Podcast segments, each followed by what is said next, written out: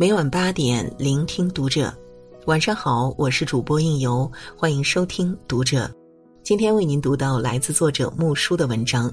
逼疯记者的医生张文宏是一个没有感情的鸡汤杀手。关注读者新媒体，一起成为更好的读者。张文红是华山医科感染科主任，一个藏在医院里的公关鬼才。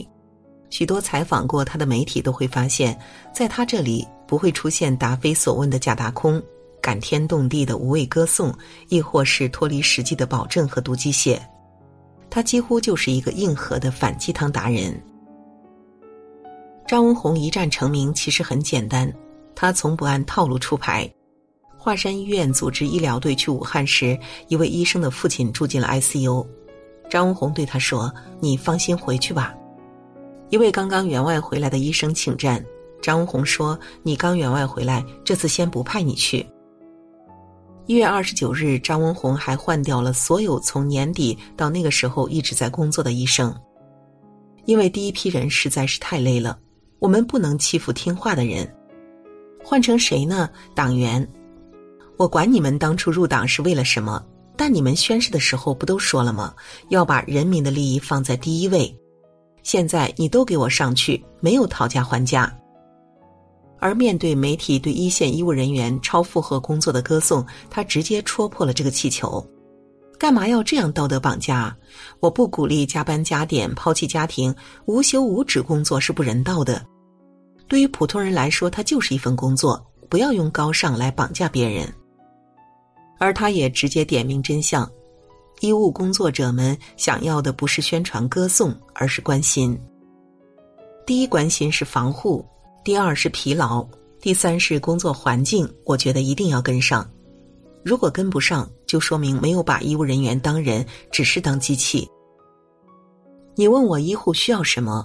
我觉得就是需要有免于受伤的权利，而且不要只对医生歌颂，医护是一体的，护理姐妹们也很辛苦。一样要得到尊重，而对于现在争论的很多医生态度不好，他也做出了回应。专家到了这个份儿上吧，我看脾气没有一个好的，吵架是经常的，但都是本着对病人极端负责的态度。否则我跟你吵什么吵啊？你好我好大家好不好吗？大家看到医生都是文质彬彬的，那都是假的，全都是假的。张文宏是反鸡汤，反而成了一股清流。干嘛什么都要拔高？干嘛非要造神？大家明明都是普通人啊，都会害怕、会担心、会生气。他们也都是在以命换命。相比较无私无畏的通稿，还不如给他们提供更好的防护和后勤保障，给出应有的奖金和福利，并且在未来能给予更多的尊重和保护。现实一点。这才是对医务人员最实际的回报。除了替医务人员说话外，在专业相关上，张文宏也够硬核。什么？你问我重症病人治疗方案是什么？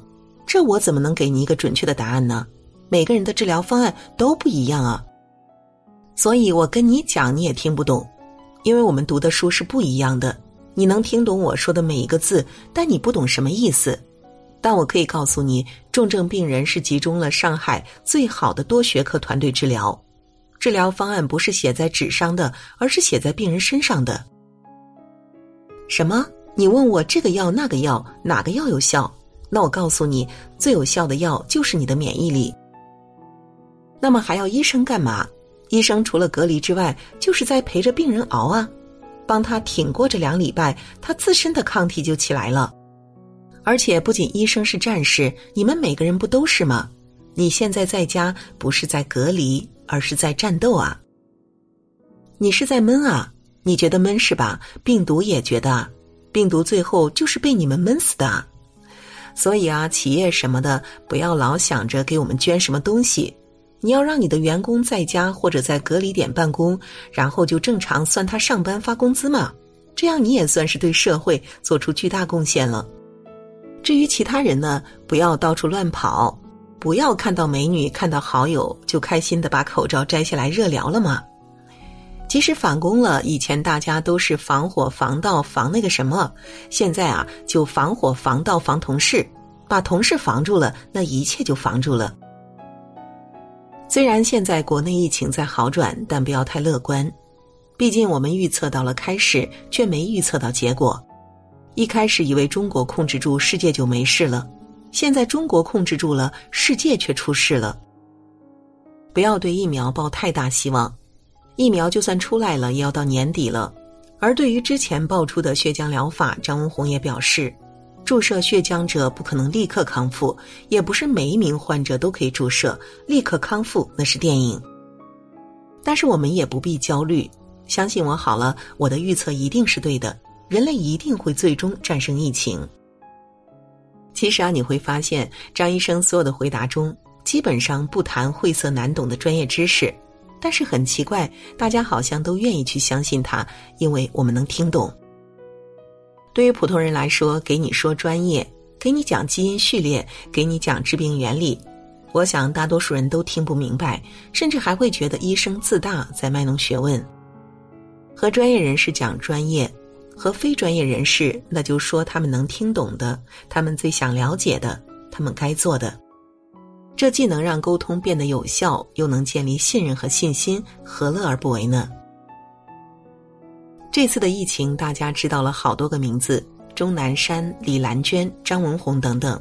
但其实啊，你会发现在各种人物励志文章刷屏之前，有关张文宏的人物经历，我们了解的很少。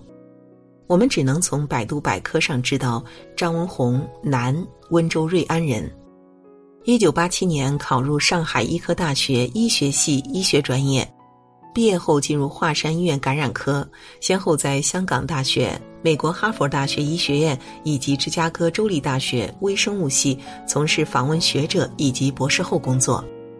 现任复旦大学附属华山医院感染科主任、主任医师、博士生导师，复旦大学生物医学研究员。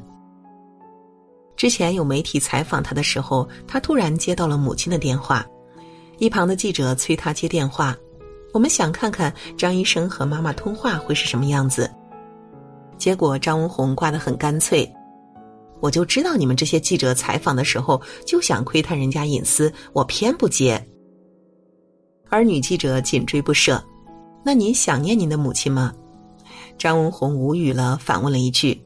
哪一个正常人会不想念自己的母亲呢？中国新闻周刊的记者也曾问过张文红这一路的经历：“你当初上大学为什么选择感染病学呢？”结果张文红也拒绝的干脆。对于我个人，你不要采访，我觉得没什么意思。我就一个乡下人，跑到上海读完书留下来工作而已，其他没有什么。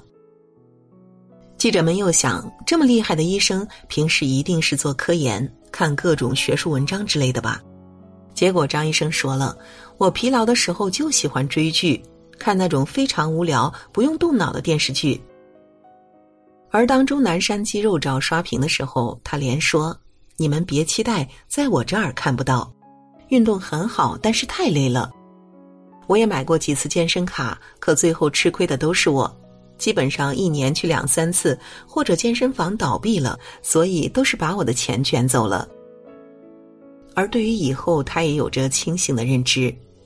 这个事儿出来，因为我懂这个事儿，大家喜欢听我的。等这个事儿过了，大家又不要听我讲话了。你以为大家爱听我讲话？等过了这个事情，大家该看电视的看电视，该追剧的追剧，谁要看我啊？当新冠大幕落下，我自然会非常 silently 走开。你再到华山医院来，你也很难找到我了。我就躲在角落里看书了。看下来，张医生真的是绝情而又清醒。他是一名医生，治病救人是工作，养家糊口是生活。只是因为这次疫情正巧是他的专业，才将他推到了大众面前。他希望疫情过后，大家会慢慢遗忘他。亦或者，所有的医生倒是都希望自己每天能轻松工作，因为这就代表着大家都健健康康、快快乐乐。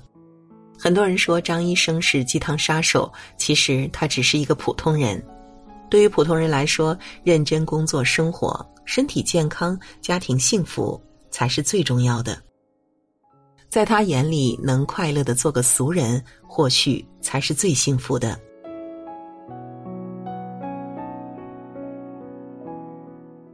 好了，今天的文章就为您读到这里，感谢您的守候与聆听，我是应由，让我们在下个夜晚不听不散喽。